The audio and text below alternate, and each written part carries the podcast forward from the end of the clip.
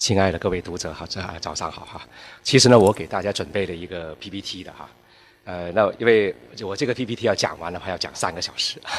后来我想想算了，我就不按 PPT 来讲了，那我就放开讲哈。放开讲呢，呃，我想就今天的主题，我想回答几个问题，或者我们跟各位读者探讨几个问题哈。第一个问题就是啊，到底什么叫大湾区啊？那么呃，这个是最呃最基本的啊。那么第二个呢，问题呢就是。广东为什么要跟港澳一起来建设粤港澳大湾区？也就是说，就刚才主持人讲的这个意义是什么？啊，为什么要做这个？就不做这件事儿，我们有有会有什么问题，或者有什么挑战啊？那么这是第一个第二第二个问题。第三个问题就是如何建设粤港澳大湾区？或者我们在这个过程当中会探讨一下建设粤港澳大湾区过程当中我们会碰到哪一些困扰啊？有哪一些挑战？这第三个问题，第四个问题，我们我们身处广州啊，我自己也是广州市民，我们就想看一下广州该做什么事儿啊，或者广州的我们称之比较定位吧，该怎么样啊？那我如果想四个问题讲得清楚，我我看我们上午就差不多这时间就就就就差不多了哈。那么呃，按照呃就咱们主办方的要求，我们还有。啊，半个小时左右的这个互动时间哈，所以我就讲一个半小时，所以时间非常紧啊，所以可能有些问题没有讲透，也请大家原谅。到时候或者我们互动的时候，我们还可以再啊深入一点探讨。那么首先回答第一个问题就是啊，这个什么叫湾区啊？那刚才主持人也其实也提到了哈，现在湾区呢就是啊啊英文叫 Bay Area 啊啊这个湾区就是首先就是海湾啊港湾啊，那么你大家想想啊呃。啊，三藩市啊，旧金山啊，美国的旧金山三藩市海湾，那是很漂亮的。我但如果去过美国啊，加州那一带哈，你会看到那里面有很美、很漂亮的海湾啊。那么为什么要搞湾这个探讨湾区经济呢？这里面可能跟我们国家现在所提的叫创新驱动很有关系。因为旧金山湾区有一个很著名的一个，其实不是著名的城市，是一个著名的一个地点。啊，这个地点我们称之为叫做啊硅谷，啊啊硅谷这样一个地方。那么硅谷是全世界，不仅仅是美国哈，是全世界的一个创新的中心。那么它旁边有一家斯坦福大学，然后支持了很多创新创业的公司在这里啊进行啊啊这种叫做试验啊。那么这个试验呢，就有些项目只是从一个 idea，从一个意念变成是个项目。项目变成了公司，公司通过呃股权运作啊，引进风险投资，最后走向资本市场，啊，那么越做越大。比如说像谷歌啊这种公司，都是最早是从啊那个地方搞出来的啊。那么呃很明确的讲，就是斯坦福大学的一些成果啊，所以它有一个便利，就是利用了硅谷的一个这种创新。啊，就有利于创新创业的环境，所以这个就是成为了一个世界著名的一个创新中心。哎，那么湾区对硅谷的形成起到了重要作用。大家想一想哈，就刚刚主持人所提到的这个叫做旧金山湾区哈，其实呢，硅谷所在的城市不是很有名。我不知道诸位有没有呃知道，它不是处在三藩市里面的，是在一个城市叫做 San Jose 啊。如果有些人啊不不大懂的，就叫 Saint Jose 啊，其实它不叫 Saint Jose，它叫 Saint Jose，是西班牙文的发音，啊，那么这个城市没有什么人知道了，但是大家知道那个城市的楼价高得不得了，地价高得不得了，生活费用高得不得了，其实就是因为有一个硅谷，而这样就就奇怪了，三藩市它它不属于硅谷，但是它是个湾区，是围绕着硅谷所形成的湾区。新湖 C 这个城市的名气远远比不上洛杉矶，比不上旧金山，可是因为有一个硅谷，就成就了新湖 C 这个城市。而且在旧金山湾区没有龙头啊！你看，一般我们在我们中国人啊办事儿哈，我们总希望哎，我们如果就要讲区域合作，我们要找个龙头出来啊，谁去做龙头？那没有一个牵头的，我们就做不成事儿。大家，大家，但是，呃，但是大家看看哈，美国的旧金山湾区，你看不到谁是龙头的。你说旧金山就是叫三藩市是龙头吗？其实也不是。那你说新新新湖 C 是龙头也不对。那它旁边还有个城市叫奥克兰，奥克兰 City 啊，奥克兰。啊，不是呃新西兰那个奥克兰哈，那是加州有个奥克兰，它也是在它旁边。那其实呢，这个城市如果要讲城市名气的话，也比圣胡塞还要大。那为什么他们就能够啊相处的非常的和谐，而且能够合作的非常有效，然后造就了一个世界著名的硅谷出来呢？哎，这个就是什么？就是就是我们今天所探讨的广东啊，我们探讨粤港澳大湾区，其实是值得我们思考的啊。所以这个其实也是引起了咱们中央政府的一个高度的重视。其实在这里面呢，我们搞湾区不是为了弯曲而弯曲，而是为了要实现中央领导人所说的叫创新驱动的发展啊。那么也就是说，我们过去的将近四十年的发展，特别以广东啊。作为呃呃呃这个中心啊，其实就是什么呢？就是叫要素驱动。什么叫要素驱动啊？土地、劳动力，你不就靠劳动力便宜吗？靠你土地租金便宜吗？但这种模式运行了将近四十年之后，我们突然发现，这个模式持续不下去了啊！因为有东南亚国家的竞争啊，你看，不要不要小看我们东南亚国家和地区哈。比如说，大家都知道。越南这个城，这这个这个国家，啊，他最近跟珠三角地区竞争的非常厉害。我们珠三角地区，特别是东莞地区的很多的工厂，纷纷的往越南那边去迁。其中有一个优势是什么呢？是越南从明年开始，它跟欧盟就签订了这个叫自由贸易区的协定，明年生效。那么这样的话，就会让很多的厂商有一个合理的预期。也就是说，如果我在河内，我在胡志明市，当然河内可能更好一点，因为河内更靠近啊呃中国这里这边一点哈啊。那么呃，如果在河内它建一个工厂的话，它既利用了靠近中国的一些就是原来的一些呃，比如说东莞，它在广东珠三角，那么河内跟跟我们广西离得很近啊。那么广西那边其实呢，就等于说跟我们广东也是两广嘛，都是相连的，所以它既可以利用了现有的在珠三角地区的一些啊什么啊啊运运营中心啊什么物流配送这些中心这些优势，还有过去三十多年我们的制造业的一些基础营造的一些环境啊，它都可以利用得上。同时，它身处越南的话，又利用了越南的廉价劳动力和。比较低的租金，同时更重要是什么呢？如果它是打欧洲市场、欧盟市场，它是自由贸区啊，零关税啊，至少是低关税啊。那这种情况下，那就是说它设在越南可能更加好一点。那这样的话，对珠三角就惨了。对珠三角三角洲地区，那我们还有多少空间在发展劳动密集型产业呢？加工制造业呢？贴牌生产的这种这种制造业呢？啊，所以这种情况下就是。也是对我们提出了一个挑战。那这种情况下，也也就意味着什么呢？要素驱动的增长模式无以为继。那中央政府，包括我们广东省的领导，我们也要在思考这样一个问题：如果叫我们已经走过了四十年的改革开放的道路，如果广东要继续引领下一个四十年的中国的改革开放，那你就要想别的办法了。那就是中央领导提出的，叫做创新驱动。那么创新驱动是什么？你你得有个创新基地呀，那么硅谷在美国，那它不是说只是美国的创新中心，它是全球的创新中心。那中国，那我们不要说一口吃成个胖子，我们要去做全球的创新中心，可能是暂时还做不到。那至少我们要去做中国的创新中心，行不行？那中国的硅谷在哪里？哎，这个就是中央领导人给我们在座各位提出的一个很现实的问题：中国的硅谷在哪里？上海、北京、广州、深圳。啊，我们想来想去呢，看来一定一定会在广东会出现的概率要大一点，大过在北京、上海。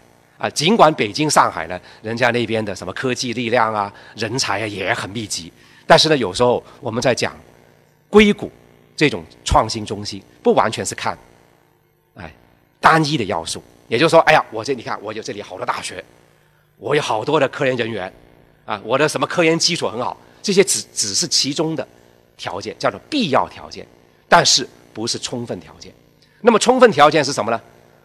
要国际化，因为美国的硅谷，啊，它所处的叫做旧金山湾区，它是国际城市，叫旧金山是国际城市，啊，那么这种国际城市是什么？就是不是说跟国际接轨的吧？它本身就是国际城市的一部分，国际市场的一部分，所以不存在跟国际接轨的问题。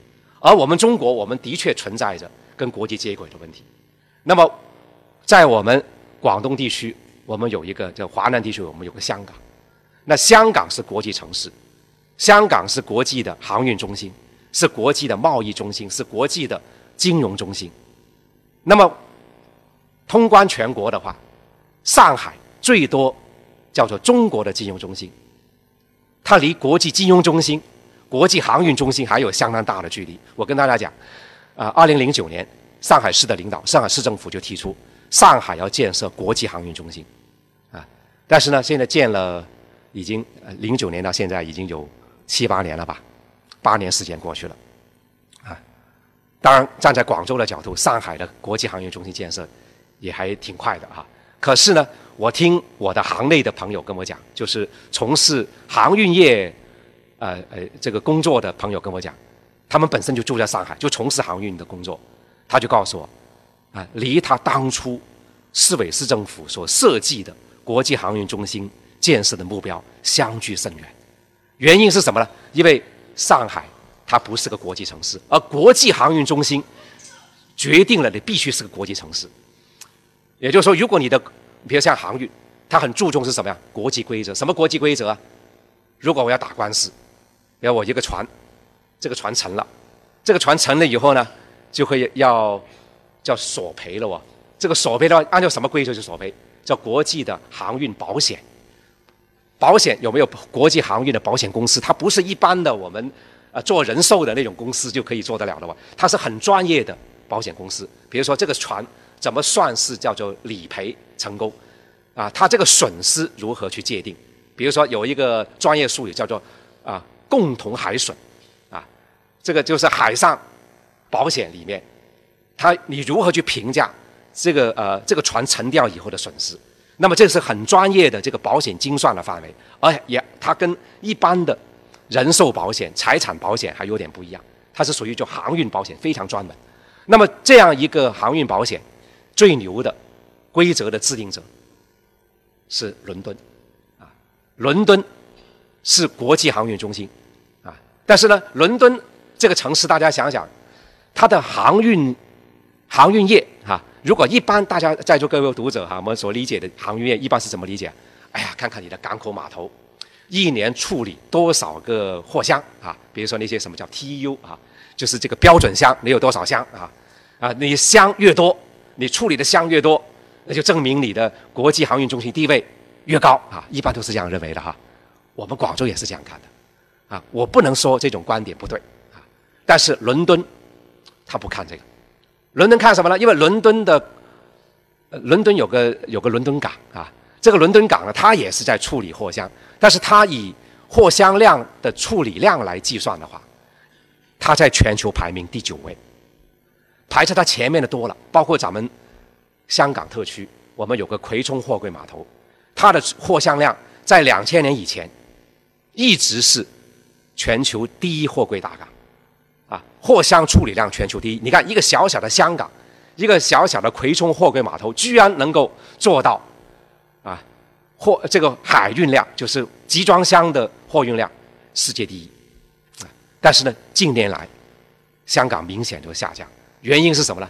是因为新加坡的竞争，啊，其实新加坡竞争只是其中一个方面，更主要是什么呢？是因为国际航运业不景气，啊，因为。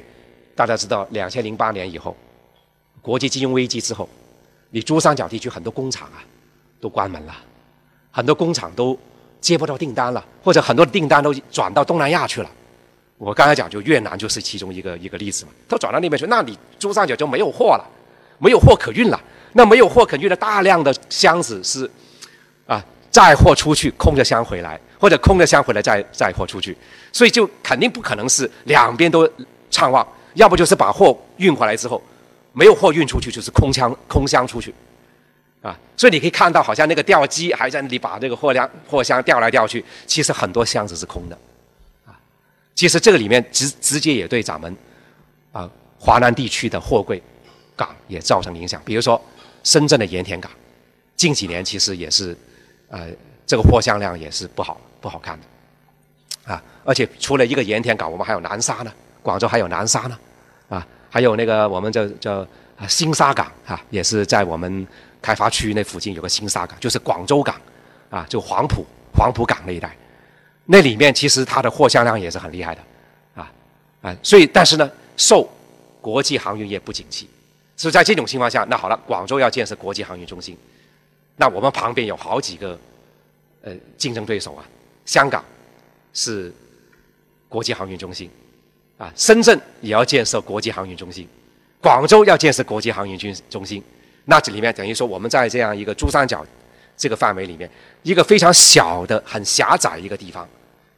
我们就有好几个要去建设国际航运中心的地方，啊，而且这几个地方呢，你还不大好协调。为什么不大好协调啊？大家知道，深圳，啊，理论上来讲它是属于广东的一部分，但是按照我们现行的体制，它是属于经济特区，啊，属于计划单列市。那计划单列市有什么特点呢？它享受省级经济管理权限。换句话讲。它从行政归属方面，它不属于广东省管，就也就是说，广东省不一定能够管得到深圳。深圳它尊重你的，我给你报告一声，我不是请示你，我是报告给你听，知会你一声。我不尊重你的，我理都不理你，我直接对中央。啊，这就是深圳的现状。啊，那好了，那你说你广东省你怎么去协调，或者广州市怎么去协调？呃，那个什么盐田港，哎呀，你不要运那么多货了，哎。给点货给我吧，或者说我们之间，我们是不是要要要谈谈什么？那可能深圳就不理你了，啊，深圳做深圳的，所以这种情况下就是变成是什么？我跟大家讲的这样一种啊现实，这个实际是什么呢？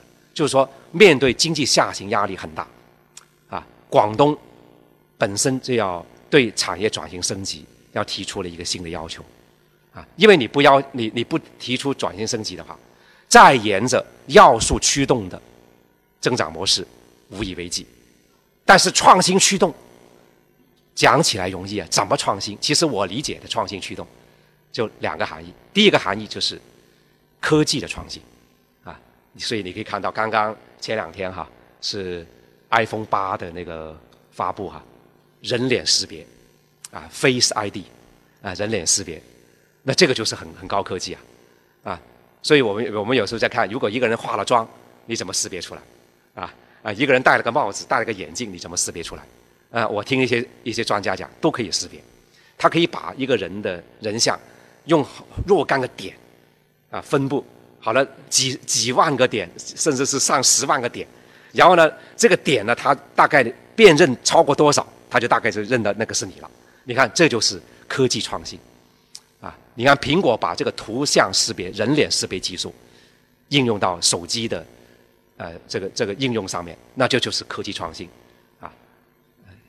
前些年我们很很呃我们还很难考呃呃考虑到啊，像现在什么三 D 打印，无人驾驶汽车、无人机的那种作用，现在你就知道了，无人机的作用很厉害啊，不用人在那边啊，你要。扫描扫描一下，看看这个这个这个地方有多少人住，有多少呃植被，有多少绿地，不用人去看，就是用无人机一扫，全部都出来。这就是科技进步、科技创新带来的变化。而另外一个创新是什么？叫制度创新。你看，制度创新在我看来，比科技创新有时候还会更重要。当然，科技创新是个基础，没有创新，科技创新。一切的创新都是徒劳的啊，这是基础。但是呢，仅仅有科技创新还不够。比如说像广州，我们通常在讲啊，我啊，我们是省会啊，你看我们有多少多少大学啊，有多少多少人才，多少的科研院所，这个都是我们经常跟人家很自豪的啊，跟人们人人们去讲的。但是呢，说到底，现在的这个呃，这个叫创新驱动。更多的不是看你科技，你也讲科技。杭州人家搞那个啊，阿里巴巴弄了一个电商，这个其实与其说它是个科技创新，倒不如说它是一个种叫制度创新。啊，阿里巴巴的出现，可以让人们啊完全改变了人们的一些生活方式。比如说，人们过去是到商场去购物，现在是在线上去购物。而线上购物为什么能够成行成市呢？因为第三方支付平台的出现，而且这个第三方支付平台在五年前我们都很难想象，像今天那么流行。你看到了一定程度，很多商店呢，如果你不用支付宝。啊，你是没有办法给钱的，啊，这个商店就说，啊，我不用不收现金，我只收支付宝，啊，那这个这些是五年前我们很难想象的事情。那么为什么会有支付宝？因为有个余额宝，然后余额宝也好，支付宝也好，它促成了这个第三方支付平台的出现，然后这个第三方支付平台等于说对我们现有的结算制度带来了冲击，所以。最近各位有没有了解到，央行就出台一个政策，搞了一个叫做网联啊。除了我们央行有一个银联以外，现在央行又又生了第二个儿子出来，叫网联，而且要求二零一八年的五月一号，啊，那些什么财付通就是微信啊，还是什么那个呃呃阿里巴巴，你都要加入网联。这个不是你自愿不自呃愿不愿意的问题，是必须要参加。这就是什么呢？为什么当局要出台这样一个政策，要搞一个网联出来？因为他是担心你这个第三方支付平台可能会挑战现有的结算制度，把央行的结算的权利，这是人民银行法规定的，央行拥有唯一的，这这是他结算权利是只是给央行的。现在呢是阿里巴巴想跟央行分享权利，那你这个事情就是就大了。那就带带来一个什么问题？就是制度创新带来要带来挑战。所以我觉得对广州而言，对于咱们珠三角地区而言，对于我们整个广东而言，就是一个制度创新的问题。但是制度创新谈何容易啊？因为制度创新，你看过去几年我们广东搞了自贸区，啊，二零一五年啊四月二十号我们成立了自贸区，啊，当时国务院批复广东自贸区的文件里面，啊，这个总体方案里面讲得很清楚。自贸区，广东自贸区哈，当然它有什么人民币自由项目向下的自由兑换，有这方面的功能，跟上海一样啊。当初二零一三年九月二十八号，中央批准上海成立第一个自贸区，啊，全国第一个自贸区，最重要的任务交给上海的最重要的任务是什么呢？要它进行人民币资本向下的自由兑换，但是很可惜，上海没有做这件事情。啊当如果大家问为什么上海没做，啊，我就按下不表，我就不讲下去了啊，要大家去呃你们自己去理理解哈。因为等于说上海是什么呢？他人才很多，但是上海人他不大敢去冒险，啊，所以有些人说上海人可能啊就是冒险精神，他人才很多哈，什么著名导演啊、著名演员呐，啊科学家好多都是上海。你看上海他怎么会缺大学呢？啊，什么复旦啊、同济呀？啊，上海交大都是著名大学，对不对？他不缺人才，啊，不缺大学，不缺科研院所，但是他缺的那是叫叫冒险精神。但是创新，特别是制度创新，你没有冒险精神，你不要去跟我讲创新，啊，所以上海没有做成这个人民币资本向下自由兑换，啊，好了，二零一五年，国务院批复，让广东、天津、啊福建去搞自贸区。啊其实我理解是什么呢？中央给广东自贸区的最重要的任务就是粤港澳合作。可是我们两年下来了，两呃两年多了哈，二零一五年四月二十号吧，现在已经超过两年了，啊，我们粤港澳合作到底做的怎么样？大家有没有这样讲？呃，你说你广东自贸区啊，不管是什么前海啊、横琴、南沙。都是这个作用，你这三个片区啊，你都是要做粤港澳合作的事儿。我大概盘点了一下，前海算是做的不错的，啊，那前海为什么可以做的不错呢？因为前海胆子比较大。为什么前海胆子比较大呢？啊，因为前海是深圳，啊，啊，深圳直接对中央，主要是只要是中央不叫停你，你就往前走，往前推。但是广州不一样，广州的南沙。他先要向市政府报告，市政府要要要看看行不行，然后市政府呢还要看看广东省有什么什么意见，然后广东省如果有有人有意见，可能广州市也不也不敢做，啊，那这样的话就是南沙他就左看右看，左顾右盼，在你左顾右盼的时候，前海啪啪啪啪啪就就就往前走了，哎，那就是你看前海只有十五平方公里，南沙自贸区部分六十平方公里。南沙行政区八百平方公里，你要讲哪一个地方的这个什么潜力比较大？那当然是南沙了。你看八百平方公里的行政区，六十平方公里的呃自贸区，跟前海片区的十五平方公里，你最多把蛇口算到里面去了。但蛇口其实对他来讲用处不是特别大，因为蛇口和南沙之间，他不可能用海关给它围起来。不能够用一个围栏给它围起来，它是做不到的。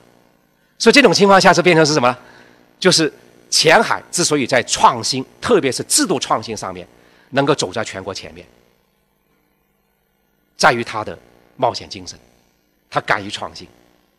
而相对而言，我我们南沙可能在步伐上面没有深圳迈的那么快啊。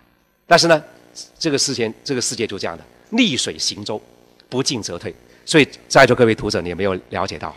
过去我们讲中国四大特大，这个叫做一一线城市，北上广深是吧？北上广深都是这样法了，叫做广州是第三城，呃，北京、上海之后那就是广州了，深圳是第四位。现在是怎么讲啊？哎呀，对了，北上深杭，广州没了。他广州去哪里了？啊啊！我我记得我有一次我去，呃，应该是去年是还是前年了哈。广州呃那个叫广交会啊，广交会搞了一个说广交会多多多少届的广交会都搞了一个直播。我到广州电视台做一个直播，就在啊那里面去做直播。然后那里面的那个呃呃这个编采人员给我一个蓝本，就是说他整个直播的一个方案。他收集的资料是讲。广州的千年商都，啊，怎么怎么样啊？啊，当年啊十三行的时候怎么怎么样？我心里面想，当然我我当时不敢说什么哈，也不好说什么哈。啊，我后来我就跟我的朋友讲，我说你这是什么时时代了？二十一世纪今今天，你还去跟人家讲十三行的故事？啊，人家深圳是在讲啊，怎么样去做国际航运中心？啊，怎么去去跟香港对接？啊，怎么进行制度创新？我们广州呢，就躺在十三行啊，在一八四零年以前啊，鸦片战争以前，我们广州就是就是五口通商口岸，如何如何，我们啊历史很辉煌。当然不是说这个历史不要讲，我们这种辉煌的历史是对广州来讲非常宝贵的财富。但是你要讲讲你那个节目，你主要不是怀旧的，你是要展望未来。那么我你看别的不东西就不用讲了，我就讲一个节目。一个直播节目，讲现在的、讲未来的讲的很少，啊，讲过去的、讲你历史上怎么辉煌讲的很多。你想想，那这样的一个节目，你能够让我们广州市民深刻了解到广州面临的竞争、面临的挑战吗？啊，那这个问题就出来了。所以现在呢，北上广深变成北上深杭。广州，我听说广州的领导比较比较在意这个事儿，啊，所以听说最近啊，啊，有一家很著名的网络公司。我就不说他的名字了，啊，原来总部是在广州的，那他就迁到了杭州去了，啊，迁到杭州去之后呢，这个事儿呢，让我们广州市的领导呢耿耿于怀，啊，然后这个事儿他已经迁了，已经这个已经是事实了，那怎么办呢？那么后来听说我们广州的领导呢，主要领导哈，就准备呃弄了一个清单，准备要走访三百五十多家企业，这个三百五十多家，我的理解哈，应该是广州市的各个部委。各个部门给我们市领导提供的，哎，就是对广州市的经济发展、对广州市的产业转型升级影响至关重要的三百五十五十家企业。然后我们市领导呢，在他的工作之余，在繁忙的工作日程之余，抽时间去一家一家去拜访，然后去看看这些企业，啊，你们有什么问题啊？需要我解决啊？啊，那么我觉得，在当然这个呢是一个这个态度非常好。这个等于说也是在积极的在在啊为广州营造良好营商环境。我觉得这个是一个很正面的、很很重要的一个作用啊啊！但是我觉得这个呢，啊，仅仅这样做还不够啊，不足以让广州能够重新重新回到北上广深，就是叫中国的第三城这个这个地位啊。但是客观上来讲啊，在我讲进入大湾区这个主题之前，我还是要给大家讲点背景啊，因为呃，现在呢，就是说啊啊，深圳对广州。影响还是很大的，啊，啊，但是从某种意义上来讲，广东幸亏有个深圳，啊，为什么呢？为什么我这样讲哈？如果是广东没有一个深圳，这几年呢，我们在创新，特别是在制度创新领域里面，你在全国，你可能真的比不上一些啊，什么叫长三角，什么杭州啊那些城市。你看杭州这个城市原来也是默默无闻，最多就说杭州西湖啊什么美景啊那些东西了啊啊什么西湖八景那些东西在讲啊，但是呢，一般人家不会去一讲杭州，不会去跟什么科技创新、制度创新会连接起来，更不会跟什么啊什么第三方支付平台啊什么这个结算的什么创新、结算制度的创新，不会跟这个相联系，都是在讲西湖美景啊。但是谁会想到这几年杭州？不仅仅是一个啊旅游城市，他还搞了一个叫什么特色小镇，啊啊什么啊乌镇啊那些地方都搞了什么特色小镇，什么浙江、江苏他们都在搞这个特色小镇。然后广东呢，你看哎，人家搞特色小镇，我们也搞。杭州有特色小镇，那我们广东这边呢也是一窝蜂，啊什么中山呐，啊东莞呐，他也在搞特色小镇。那我就跟他们一些领导讲，你能不能有点新意呢？啊？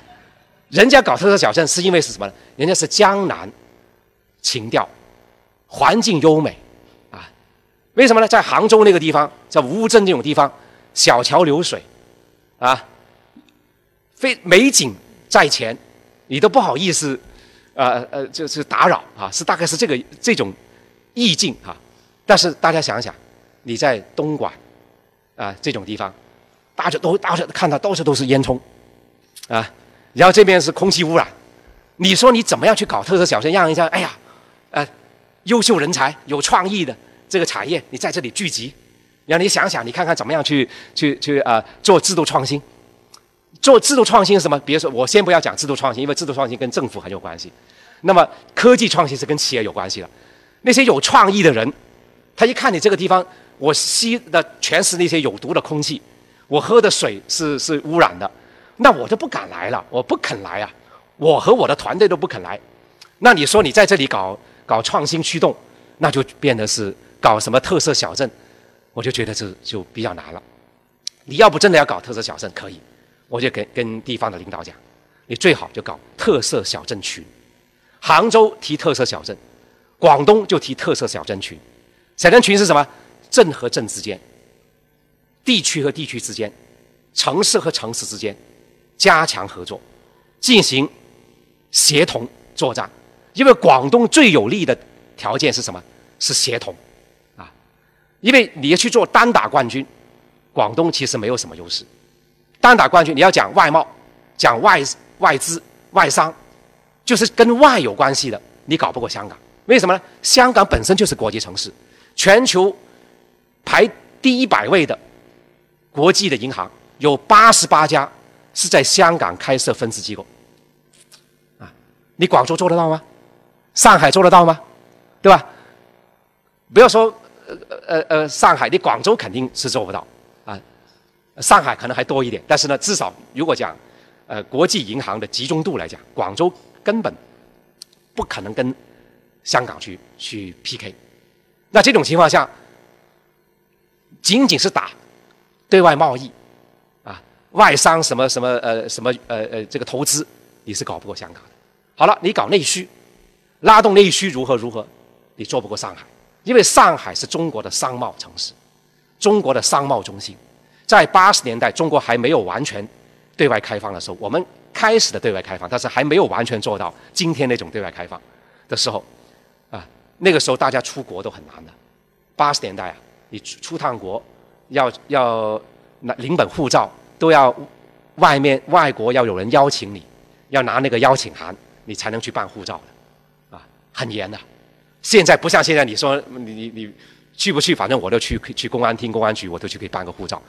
当时不是这个样子啊，所以出趟国是很难的，去港澳也不容易啊，啊，不像今天我们去呃自由行去办个签注去，那个时候要很很很难的。所以那个时候，LV 啊，什么香奈儿啊，这种叫做顶级品牌，在国内还是很少，但是在上海的淮海路，你就已经可以买到，啊，这种叫做顶级品牌，欧美顶级品牌。啊为什么？因为上海它是国是中国的商贸中心，啊，中国的商贸中心，所以要搞内需，单打独斗的话，广东做不过上海。广东在对外贸易跟打这个外资牌，你做不过香港。但是广东有什么优势呢？你把两者结合起来，把外需和内需两种资源对接起来，协同，啊，那这个就是广东的优势。啊，而广东，我们广州作为广东的省会城市，那这里面我们就有有有作用了。你看，我们广州，我们背靠珠三角，我们是珠三角，广州市是珠三角的中心。同时，广州呢，我们有有有那么多的港澳的这个这个元素啊，有那么多年的三十八年啊，以今年来算三十八年了啊，我们将近四十年的改革开放啊，大量的港商。澳商、台商、澳门的、台台湾的企业进入珠三角地区，广州也占了不少。除了东莞以外，广州也占了不少。所以这个其实更重要是什么呢？我们是省会城市，那这样的话，广州就左右逢源，内外两种资源的对接，那就应该是我们的经济发展的出路所在。也就是说，当中央领导人给我们提出一个挑战，提出一个新的问题是什么呢？就说你搞加工贸易。无以为继的，你下一步怎么办？下一个四十年，你该怎么走？这条路该怎么走？我们就应该很明确的跟中央领导报告，我们就把内外两种资源对接，啊，那么这种情情况下，我们就可以做到什么？我就可以把港澳、把内地，啊，内地是什么呢？靠近珠三角地区的，我们现在搞了一个叫泛珠三角。啊，所以大家知道，二零零四年的时候，当时的我们省委书记叫呃张德江书记哈，就提出这个叫泛珠三角，就把九个省、两个区，九个省是什么？就是沿着珠江流域有九个省，啊，包括四川、啊江西、湖南、广东、啊啊福建、广西、云南、贵州、海南这九个省区，加上港澳两个特别行政区。那这这个范围就够大了。你看这个范围里面，九加二这个范围里面，既有港澳，这是对外的，又有九个省区，那是对内的，内外对接，啊，内外两种资源一对接。然后广州在这这个当中就是什么？你就是中心了，那如果我们沿着那个思路去走的话，其实就是广州在做左右逢源，你就做这个生意就够了，啊，我们就有机会了。啊，啊但是呢，很可惜呢，就是后来我们做这个九加二呢，没有完全落实。为什么呢？因为汪洋书记来到广东以后呢，他就做了一个叫做“腾笼换鸟”双转移。当然，“腾笼换鸟”双转移也没有错，啊，这是更加具体的关于产业转型升级。但这样一来的话，就变成是什么呢？汪书记当时搞的“腾笼换鸟”双转移呢，他就把珠三角地区就做了一个分割，做什么分割呢？比如珠三角的发展很重要，因为他就不是很关注啊，湖南啊、江西啊对广东有什么什么影响？我们是不是要跟他进行产业合作？这个这部部分的这部分的关注度就是降低了。那汪书记主要把注意力是放在广东本身，而广东这里面呢又以珠三角地区作为核心啊。然后汪书记所关注的珠三角，他关注什么呢？他是把广珠三角地区九个地级市，就刚才我们主持人所提到的九个城市啊。那九个城市呢？他做了一个分割，什么分割呢？珠中江、深广汇、广佛照，啊，是做了这，因为九个城市它刚好分了三块啊。那么这个三块是怎么分的吗？这个三块是写在了二零零九年国家发改委颁布的这个叫做《珠三角改革发展规划纲要》，这是个国家的文件，是国家发改委颁布的。啊，这个不是说只是个广东省的规划，是国家的规划。那么等于说是在汪书记的努力之下，把珠三角的规划提升到国家规划。本来这是对广东非常重要的事情，然而呢，啊呃，汪书记治下呢，广东的珠三角地区呢，他就分了三块：珠中江、盛广会、广佛照。啊，广佛照大家知道，我们身处广州，啊，佛山啊，广佛同城啊，什么肇庆啊，广佛呃广照一体化啊，佛照一体化叫广佛照一体化，要广佛同城。啊，当然，大家想想，广佛同城到底搞得怎么样啊？啊，我们可以来来评价一下哈。其实呢，广佛同城，如果真的是同城的话，啊，我佛山离我们这儿也就是十来公里的地方，但是呢，我们要打区号的，要打零七五七的，啊，我从来没有见到过一个同城要打区号的，啊，既然是同一个城市，为什么打区号？啊我再跟大家讲一个一个啊一个事儿，是广州从化区原来叫从化市哈，现在叫从化区。从化区有一个吕田镇，吕田镇离我们广州市的市区一百三十八公里。这个一百三十八公里的吕田镇呢，打电话是不用打区号的，一百三十八公里啊，离这儿一百三十八公里，不用打区号。佛山离这儿十几公里要打区号，啊，你说是我们？该该让我们怎么理解同城，啊？你现在最多就说啊什么联票互认，现在基本上不要说是广佛联票互认，广东省联票都互认了，对吧？那你说你你那你这个广佛同城到底搞得怎么样呢？